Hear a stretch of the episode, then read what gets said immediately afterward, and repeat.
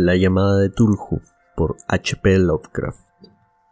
Capítulo 2. El relato del inspector Lee Grace.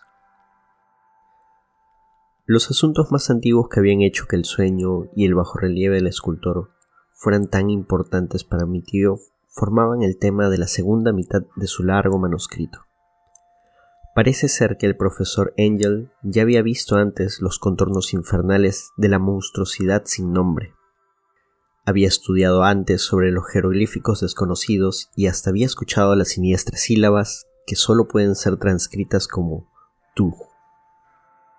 Y todo esto tan conmovedora y horriblemente relacionado que no es de extrañar que persiguiera al joven Wilcox con preguntas y solicitudes de datos.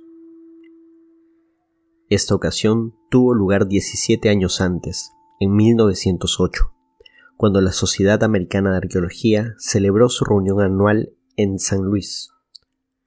El profesor Angel, en correspondencia a alguien de su mérito y autoridad, había desempeñado un importante papel en las deliberaciones y fue uno de los primeros en ser abordado por diversos profanos que, aprovechando el Congreso, habían acudido para hacer preguntas y plantear problemas con la seguridad de que les serían contestadas y correctamente resueltas. El jefe de aquellos profanos, que pronto se convirtió en el centro de atención de todos los congregados, era un hombre de mediana edad y aspecto normal que había llegado de Nueva Orleans en busca de una información específica que le resultaba imposible obtener de sus fuentes locales. Se llamaba John Raymond Lee Grace y era inspector de policía de profesión. Trajo consigo el objeto que motivaba su visita, una estatua de piedra, de aspecto grotesco y repulsivo, aparentemente antiquísima, cuyo origen no era capaz de determinar. No debe creerse que el inspector Lee Grace tuviera el menor interés en la arqueología. Al contrario, su deseo de información estaba empujado por consideraciones puramente profesionales. La estatuilla, el ídolo, el fetiche, o lo que fuera, había sido confiscado unos meses antes en los pantanos boscosos al sur de Nueva Orleans, durante una redada a una supuesta reunión de vudú. Y tan singulares y horribles eran los ritos relacionados con ella, que la policía no podía sino sospechar que habían tropezado con un culto oscuro, totalmente desconocido para ellos e infinitamente más diabólico que incluso el peor de los círculos vudú africanos.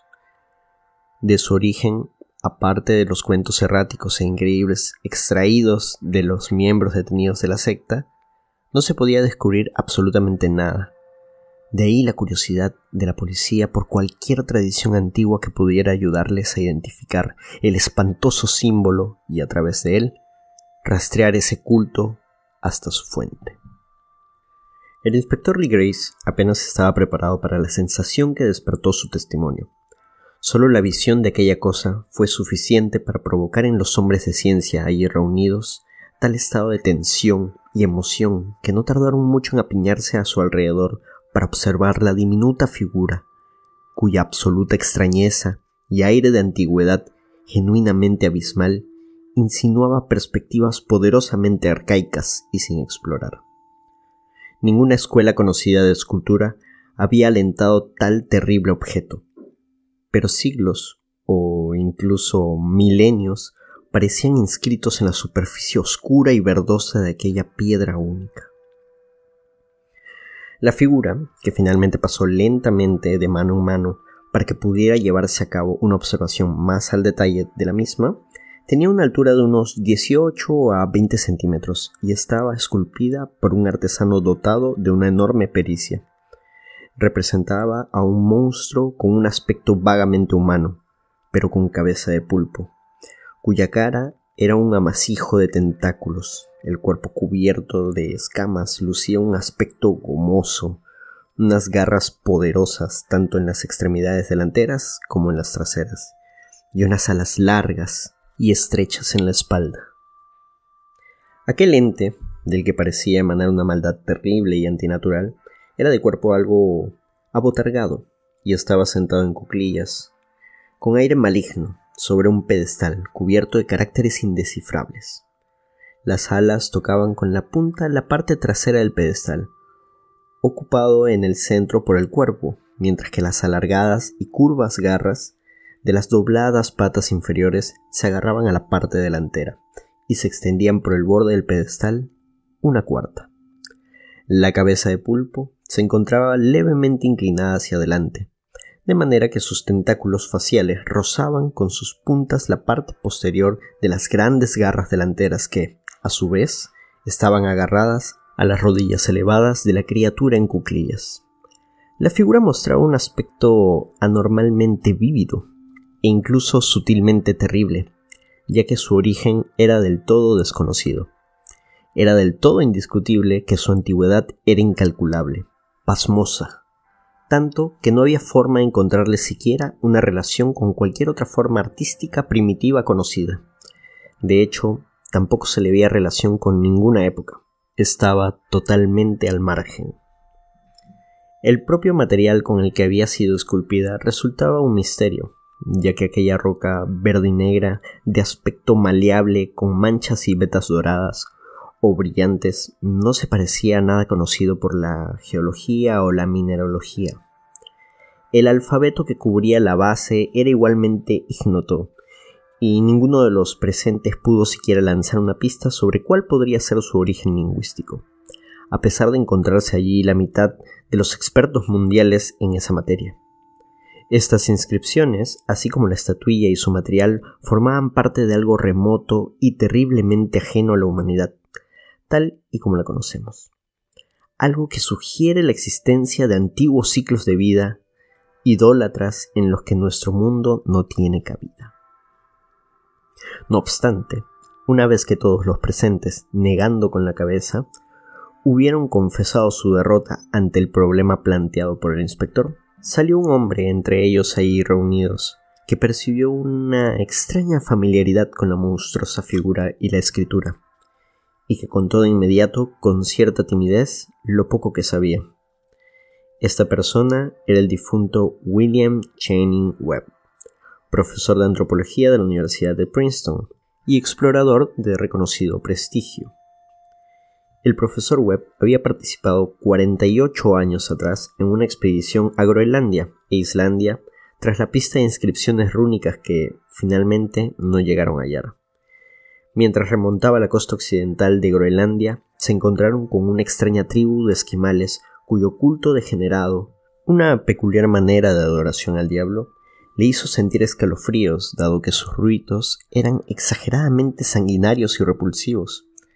Era una religión de la que los demás esquimales apenas sabían, y que solo se mencionaban con un enorme terror, ya que procedía de épocas remotamente antiguas y anteriores a la creación de nuestro mundo.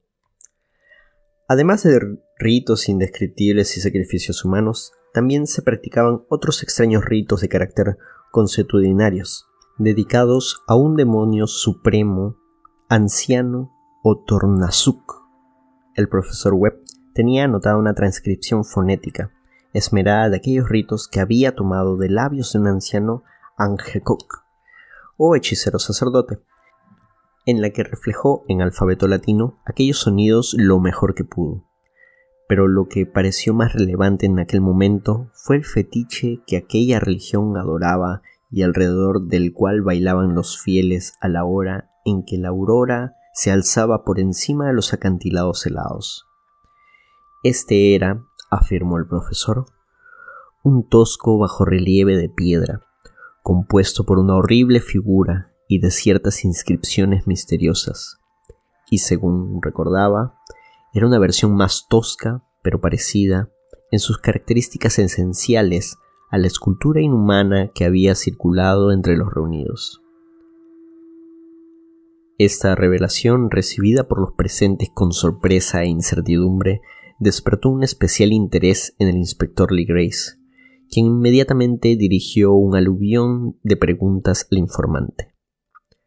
Los adoradores del culto de los pantanos que sus hombres habían detenido ya le habían hecho un relato del ritual y él había tomado nota, pero suplicó al profesor que recordase lo más fielmente que fuera capaz las sílabas que anotó durante su convivencia con aquellos diabólicos esquimales. Procedieron entonces a una comparación exhaustiva de los detalles y se produjo un silencio aterrador cuando el detective y el científico concluyeron que la frase que era común en ambos rituales demoníacos era prácticamente la misma, a pesar de pertenecer a mundos tan diferentes y distantes entre sí. Lo que cantaban a sus ídolos gemelos, tanto los hechiceros de los esquimales como los sacerdotes de los pantanos de Luisiana, era, en esencia, algo similar a esto. Las divisiones entre palabras se han supuesto en base a los cortes que tradicionalmente se hacían en la frase al cantarla en voz alta. maglu rial fatal. Lee Grace tenía una ventaja frente al profesor Webb, ya que en varias ocasiones los mestizos que mantenía en la cárcel le habían repetido el significado de las palabras que los viejos oficiantes recitaban. El verso se traduciría algo parecido a esto. En su morada de Rallier, el difunto Cthulhu espera soñando. Respondiendo a la exigencia generalizada y urgente, el inspector Lee Grace procedió a relatar de la forma más completa posible su experiencia con los adoradores de los pantanos, un relato que mi tío, tal y como pudo ver, consideró de una profunda trascendencia. La historia participaba de los más locos sueños de mitómanos y teósofos, y demostraba el asombroso grado de imaginación cósmica poseído por aquellos mestizos y parias, algo que era lo que menos se hubiera podido esperar de ellos. El primero de noviembre de 1907, la policía de Nueva Orleans fue llamada a acudir con urgencia a la región pantanosa y lacustre al sur de la ciudad. Los ocupantes ilegales de la zona, en su mayoría primitivos pero amables descendientes de los hombres de Lafitte, estaban absolutamente aterrorizados por culpa de algo desconocido que se les había acercado en silencio durante la noche. Al parecer se trataba de vudú, pero era una clase de vudú más terrible que el que había conocido antes tanto que desde que el maléfico Tam Tam había comenzado su lejano e incesante tumbar, habían desaparecido algunas mujeres y niños en el interior de los negros y encantados bosques, por los que ninguno de los colonos se atrevía a adentrarse. Se oían gritos de locura y chillidos de angustia, cantos que helaban la sangre y fuegos que bailaban endemoniados. Y según añadió el aterrado mensajero, la gente no podía soportarlo por más tiempo. Así, un destacamento de 20 policías emprendieron la marcha en dos carruajes y un automóvil a última hora de la tarde, acompañados por el asustado colono, que les hizo de guía. Cuando acabó el camino transitable, siguieron a pie y durante kilómetros chapotearon en silencio a través del oscuro bosque de cipreses en el que la luz del día nunca penetraba. Las retorcidas raíces y llanas de musgo de Florida les impedían el paso, y de vez en cuando montones de piedras enmohecidas o los restos de paredes en ruinas intensificaban, con su sola presencia, la sensación opresiva que los árboles deformados y los calveros fangosos contribuían a crear. Al cabo de un tiempo divisaron un asentamiento de colonos que no era más que un miserable montón de cabañas, y sus histéricos moradores corrieron a refugiarse alrededor del grupo de policías que portaban faroles que se balanceaban. El apagado ritmo del tam-tam podía oírse ahora muy, muy a lo lejos, pero a ratos, cuando el viento variaba su dirección, llegaban alaridos aterradores. Un resplandor rojizo parecía filtrarse a través de la pálida maleza más allá de las interminables avenidas negras del bosque. A pesar de su miedo a quedarse de nuevo solos, los aterrados colonos se negaron rotundamente a dar un solo paso en la dirección de aquella escena de culto impío. De modo que el inspector Lee Grace y sus diecinueve hombres se adentraron sin guía alguna en las negras arcadas de horror por las que ninguno de ellos había cruzado con anterioridad. La región por la que ahora la policía se adentraba había tenido siempre mala fama, era prácticamente desconocida por el hombre blanco e inexplorada por éste. Había rumores de que existía un lago oculto que jamás había sido visto por ojos mortales, en el que habitaba un enorme y amorfo pulpo blanco de ojos brillantes, y los colonos hablaban en voz baja sobre unos diablos con alas de murciélago que salían volando de cavernas en el interior de la tierra para adorarlo a la medianoche. Aseguraban que aquello había habitado allí antes de Diverview, desde antes de la Salle, desde antes de los indios, e incluso desde antes que las bestias y las aves que poblaban ese bosque. Aquel monstruo era una pesadilla en sí mismo, y su sola visión traía consigo la muerte. Además, se aparecía en sueños a los hombres, razón por la que éstos sabían lo suficiente como para mantenerse alejados. La orgía vudú se estaba celebrando en los márgenes de la zona más excretable, pero era eso lo que tenía aterrorizados a los colonos, ya que la zona era lo suficientemente mala de por sí, más que los escalofriantes ruidos y las desapariciones. Solo la poesía o la locura podían hacer justicia a los ruidos que se escucharon a los hombres de Lee Grace a medida que avanzaba por el negro pantano hacia el resplandor rojizo y el apagado son del tam tam. Se oían rasgos vocales propios de los humanos y rasgos propios de las bestias, pero nada resulta tan terrible de escuchar como la procedencia de los unos cuando tiene su fuente en los otros. La furia animal y el libertinaje orgiástico se mezclaban el uno con el otro, hasta alcanzar una dimensión demoníaca. En medio de un éxtasis de aullidos y graznidos que desgarraban la noche de aquellos bosques y repartían su eco por toda su extensión como si se tratase de pestilentes tormentas nacidas de lo más profundo del infierno. De vez en cuando aquel ruido desordenado se detenía, y de lo que parecía ser un coro bien entrenado, surgían roncas voces entonando una horrible fórmula ritual.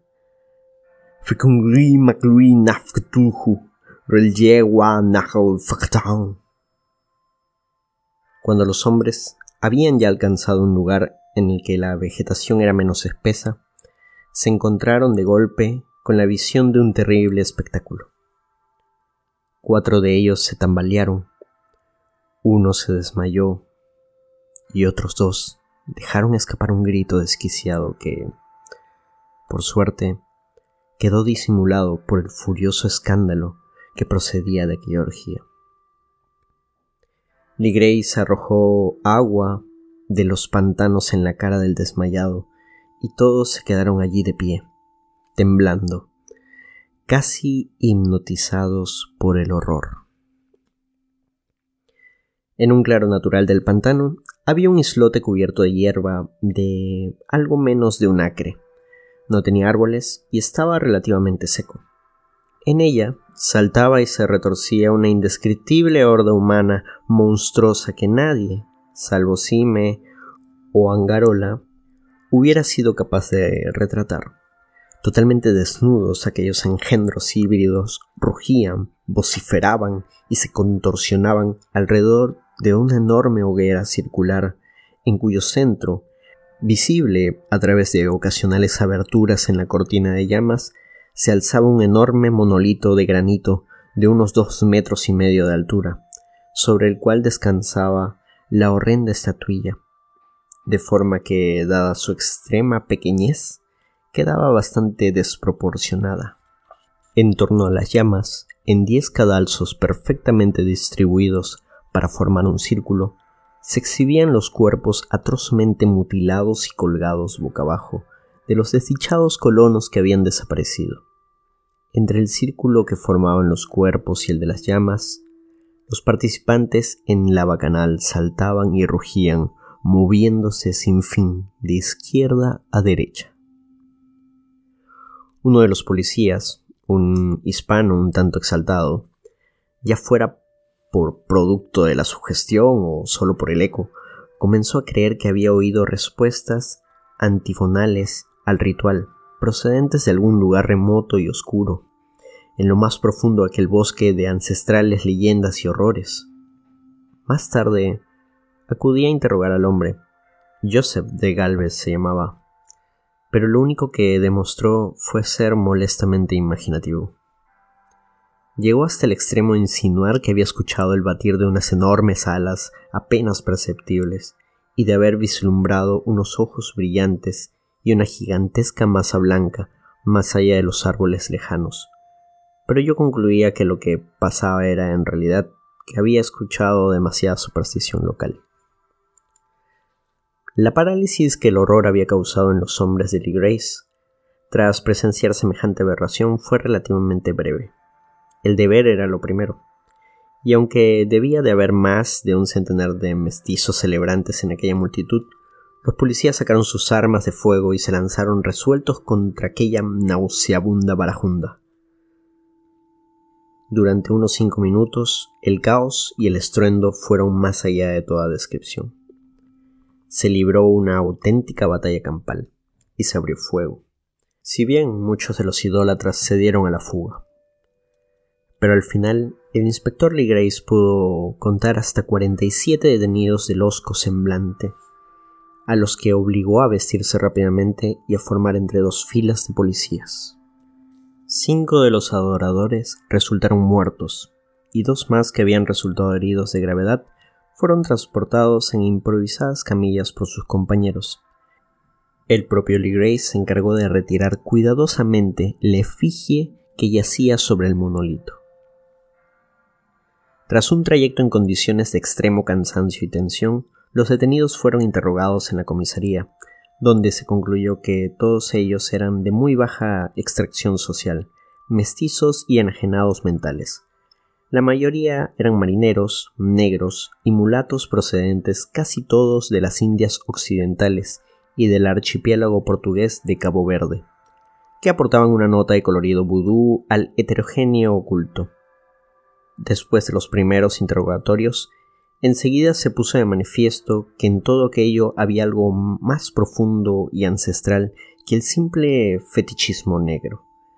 A pesar de su ignorancia y su degradación, aquellos seres estaban aferrados, con sorprendente unanimidad y firmeza, a la idea central de su culto repugnante.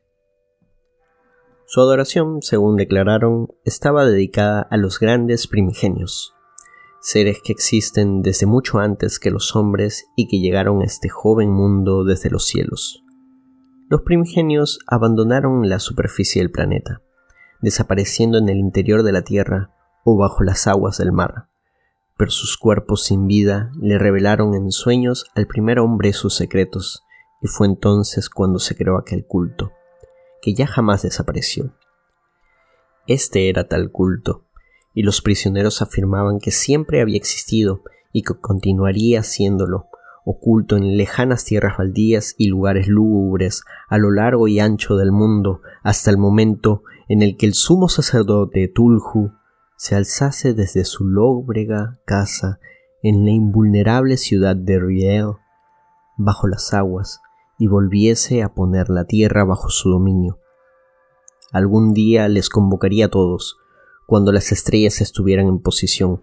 Sus adoradores esperaban desde siempre su venida, cuando esto sucediera, y acudirían a liberarlo. Entretanto, nada más podían decir. Guardaban algún secreto oculto que ni siquiera la tortura era incapaz de extraer. La humanidad ya no era la única vida inteligente del planeta, ya que había formas que salían de las entrañas de la Tierra para visitar a sus escasos feligreses. No se trataba de primigenios a los que ningún hombre había visto jamás. El ídolo esculpido era una representación del gran Cthulhu, pero nadie sabía decir si los demás primigenios eran o no parecidos a él. Nadie era ya capaz de leer las antiguas inscripciones, pero los mensajes eran transmitidos de viva voz. El cántico ritual no era el ya mencionado secreto, ya que este último nunca era pronunciado en voz alta, sino susurrado. El cántico solo significaba, en su morada del riel, el difunto Cthulhu espera soñando. Solo a dos de ellos se les consideró lo suficientemente cuerdos como para ser condenados a la horca, mientras que el resto fue internado en diversas instituciones. Todos negaron haber participado en los asesinatos rituales, afirmando que los crímenes habían sido realizados por unos seres de alas negras que habían llegado hasta ellos desde su inmemorial templo en el interior del bosque embrujado. No pudo obtenerse ninguna información coherente acerca de esos misteriosos cómplices. Casi todo lo que la policía pudo averiguar provino principalmente de un anciano mestizo llamado Castro, que decía haber viajado hasta extraños puertos y haber hablado con los líderes inmortales del culto en las montañas de China. El viejo Castro recordaba retazos sueltos de una horrible leyenda que haría palidecer las elucubraciones de los teósofos, y que la humanidad y el mundo pareciesen algo de reciente creación y de existencia temporal. Hubo, en épocas remotas, otros seres inteligentes que vivían en grandes ciudades y dominaron la tierra durante milenios. Castro contó que, según le habían relatado a él, aquellos chinos inmortales, aún podían encontrarse vestigios en formas de ciclopias piedras en algunas islas del Pacífico. Estos seres desaparecieron muchas eras antes de la aparición del hombre, pero existen ciertas artes capaces de hacerlos revivir cuando las estrellas estén de nuevo en la posición propicia dentro del ciclo de la eternidad. Efectivamente, ellos provenían de las estrellas y habían traído consigo sus imágenes. Estos primigenios, continuó Castro, no estaban compuestos del todo de carne o sangre. Tenían forma, como demostraba aquella efigie esculpida en las estrellas, pero esa forma no estaba hecha de materia. Cuando las estrellas estuvieran en la posición correcta, ellos podían saltar de un mundo a otro a través del firmamento.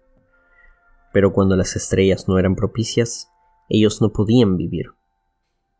Pero aunque ya no viviesen, tampoco morían realmente. Todos yacen en su morada de piedra en la gran ciudad de Relie, protegidos por los hechizos del omnipotente Cthulhu, a la espera del día en que las estrellas y la tierra les sean de nuevo favorables para una gloriosa resurrección. Llegado ese momento, debería llegar una fuerza del exterior para liberar sus cuerpos. Los hechizos que los preservan intactos al mismo tiempo les impedirían dar el primer paso, por lo que no podrían hacer otra cosa que yacer despiertos en la oscuridad y pensar mientras transcurrían millones y millones de años. Su forma de comunicación a través de la transmisión de pensamientos les permite estar al tanto de cuanto acontece en el universo.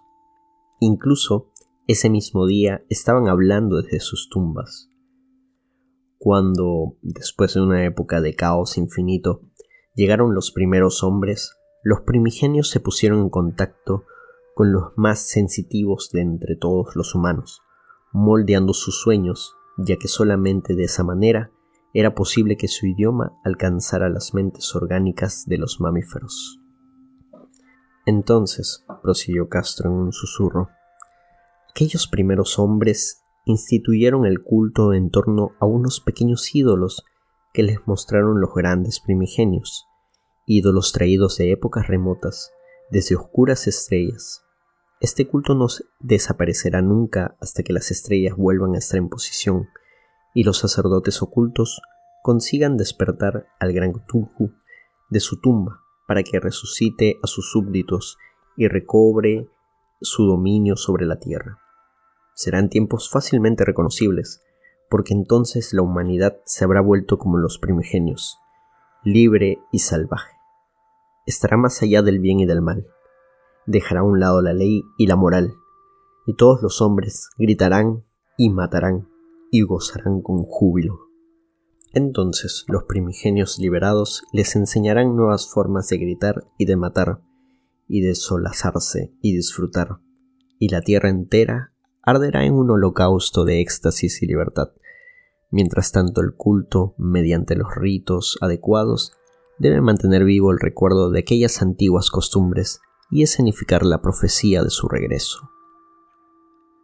En otros tiempos algunos hombres escogidos habían hablado en sueños con los primigenios sepultados. Pero un día algo sucedió.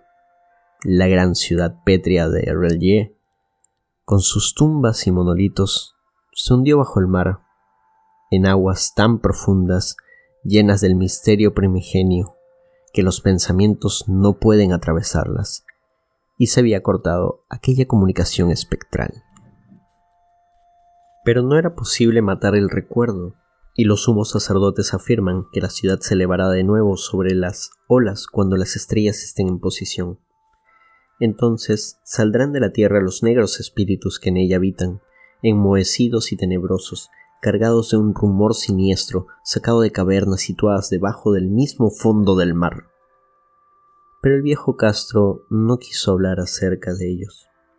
De pronto se cayó y ya no hubo astucia o sutileza alguna capaz de extraer de él una sola palabra más al respecto. Curiosamente tampoco quiso decir nada sobre el tamaño de los primigenios. Del culto dijo que, según pensaba, su núcleo yacía en medio de las arenas intransitables del desierto de Arabia, donde Irem, la ciudad de los pilares, sueña oculta e intacta. La secta no tenía relación con los cultos de las brujas de Europa y resultaba prácticamente desconocido más allá de sus propios integrantes. Ningún libro había siquiera insinuado su existencia, aunque los chinos imperecederos afirmaban que el Necronomicon del árabe loco Abdul al-Zaharet contenía ciertos dobles significados que los iniciados podían interpretar a su manera, especialmente los polémicos versos, que no está muerto lo que puede yacer eternamente, y con los eones extraños hasta la muerte pueden morir. Lee Grace, profundamente impresionado y no poco perplejo, había intentado informarse en vano acerca de las afiliaciones históricas del culto. Aparentemente, cuando Castro afirmó que este era completamente secreto, había dicho la verdad. Los estudiosos de la Universidad de Tulane no pudieron arrojar luz alguna acerca de este culto, ni sobre la estatuilla, y en aquel preciso momento el inspector había llegado hasta las máximas autoridades del país para encontrarse únicamente con el relato de Groenlandia que había relatado el profesor Webb. El interés febril que el relato de Lee Grace despertó durante la asamblea, corroborado por la propia estatuilla, tuvo algún reflejo en la correspondencia que después intercambiaron los asistentes, aunque en las publicaciones oficiales de la sociedad los comentarios fueron más bien escasos. La prudencia es el principal instrumento de aquellos que se están acostumbrando a enfrentarse con frecuencia a charlatanes e impostores. Lee Grace prestó la estatuilla durante un tiempo al profesor Webb, pero le fue devuelta cuando éste falleció, y hoy sigue en su poder tal y como he podido comprobar hace no mucho. Es un objeto auténticamente terrible e inequívocamente similar a la tablilla que el joven Wilcox esculpiera en sueños. No es extrañar que mi tío se entusiasme con el relato del escultor, pues ¿qué ideas no le llegarían a la cabeza tras lo que Lee Grace había averiguado de aquel culto? Si escuchase a un joven sensitivo decir no solo que había soñado con esa estatuilla y con los precisos jeroglíficos de la imagen hallada en los pantanos y de la tablilla de Groenlandia, sino que en sueños le habían llegado al menos tres palabras exactas de las que eran parte de la fórmula que recitaban tanto los diabólicos esquimales como los mestizos de Luisiana resultaba del todo natural que el profesor Angel iniciara de inmediato una investigación con la mayor minuciosidad, aunque yo, personalmente, seguía sospechando que al joven Wilcox le había llegado el culto a los oídos de alguna manera y que se había inventado una serie de sueños para darle énfasis a aquel misterio y prolongarlo a costa de mi tío. Las descripciones de los sueños y los recortes recopilados por el profesor venían a corroborar los hechos sin dar espacio a demasiadas dudas. Pero mi mente racional y la extravagancia de todo este asunto me llevaron a adoptar lo que a mi juicio eran las conclusiones más sensatas. De ese modo, tras leer detenidamente una vez más el manuscrito y cotejar las notas teosóficas y antropológicas acerca del culto con el relato de Lee Grace, viajé hasta la residencia del escultor en Providence para decirle lo que pensaba de él por haber embaucado de aquella manera un sabio cortés de tan avanzada edad. Wilcox aún vivía solo en el edificio Fleur de Lis de Thomas Street, una horrible imitación victoriana de la arquitectura bretona del siglo XVII, con una fachada de estuco colocada entre las preciosas casas coloniales que ocupaban la antigua colina, a la sombra de la más hermosa torre georgiana de toda América. Lo encontré trabajando en su estudio, y nada más ver las obras que había allí, hube de admitir que su genio de escultor era profundo y auténtico. Estoy convencido que, pasado su tiempo, será recordado como uno de los grandes artistas de lo decadente, porque había logrado ya reflejar en arcilla, y algún día lo haría también en mármol, las pesadillas y fantasías que solo Arthur McCann evoca en su prosa y Clark Ashton Smith plasma en su verso y pintura. Moreno, enfermizo y de aspecto descuidado, se volvió lánguidamente al llamar yo a la puerta y me preguntó qué quería sin levantarse. Manifestó cierto interés cuando le dije quién era, pues mi tío había despertado su curiosidad al investigar sus extraños sueños, pero nunca le había explicado la razón del estudio.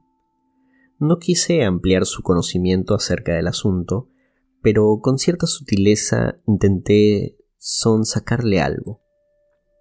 En poco tiempo me convencí de que era absolutamente sincero, pues al relatar sus sueños lo hacía de una manera que no daba pie al engaño.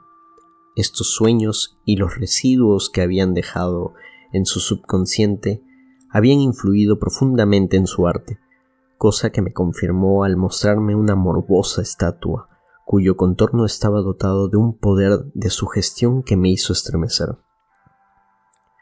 Wilcox no recordaba haber visto el original de la figura, salvo en su propio bajorrelieve, pero había moldeado el perfil con sus propias manos de manera inconsciente. Se trataba sin duda de la gigantesca figura sobre la que había desvariado en su delirio. También me quedó claro, sin pasar demasiado tiempo, que en realidad desconocía completamente el culto secreto, salvo por lo que le hubiera podido dejar caer mi tío en sus charlas, así que me esforcé en averiguar de qué manera habría podido llegar a experimentar tan extrañas impresiones. Hablaba de sus sueños de una manera extraña y poética, haciéndome ver con terrible intensidad la húmeda ciudad ciclópea de piedra verdosa y cubierta de lodo, cuya geometría, comentó curiosamente, era completamente errónea, y consiguiendo que pudiese escuchar con pavorosa expectación la incesante y cuasi mental llamada que surgía de las profundidades. Cthulhu Fatran, Cthulhu Fatran. Estas palabras formaban parte de aquel terrible rito que hablaba del sueño despierto del difunto Cthulhu en su cripta pétrea de Relier, y a pesar de mi seguridad racional, sentí un profundo estremecimiento. Estoy convencido de que Wilcox había oído hablar de alguna manera del culto, pero lo había olvidado en medio de aquel amasijo que formaba sus no menos extrañas lecturas y su imaginación. En consecuencia, y a causa de su predisposición a impresionarse, había dado con una expresión subconsciente de aquello en sus propios sueños, en el bajo relieve y en la terrible estatua que tenía entonces en mis manos. Si había sometido a mi tío a un engaño, había sido, en todo caso, de forma inocente e involuntaria. El carácter del joven era amanerado y algo antipático al mismo tiempo, y, a pesar de que no despertaba mi simpatía, tenía que reconocer tanto su genio como su honestidad. Me despedí de él amistosamente y le deseé todo el éxito que su genio prometía. El asunto de la secta aún me fascinaba hasta el punto de imaginar que alcanzaría la fama personal por mis investigaciones acerca de su origen y conexiones. Visité a Lee Grace en Nueva Orleans y charlé con él y con otros policías acerca de aquella antigua redada en el bosque. Vi la terrorífica escultura e incluso pude interrogar a algunos prisioneros mestizos que aún seguían con vida. Por desgracia, el viejo Castro había muerto años atrás. Aunque lo que escuché de viva voz no fue más que una confirmación más detallada de lo que mi tío había escrito en sus notas. Comprobé personalmente de qué manera tan evidente podía llegar a estimularme, ya que estaba seguro de que me ponía tras la pista de una religión auténtica, antiquísima y secreta, cuyo descubrimiento haría de mí un antropólogo de renombre.